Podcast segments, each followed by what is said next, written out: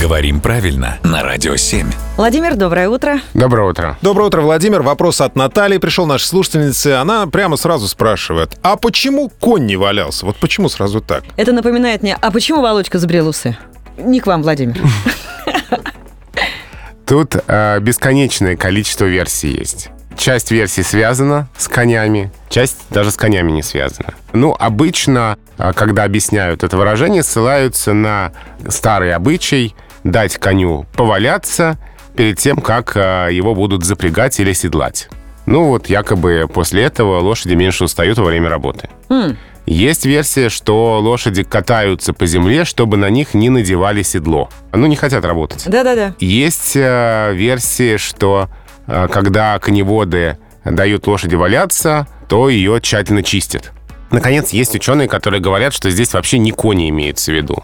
А что, кто?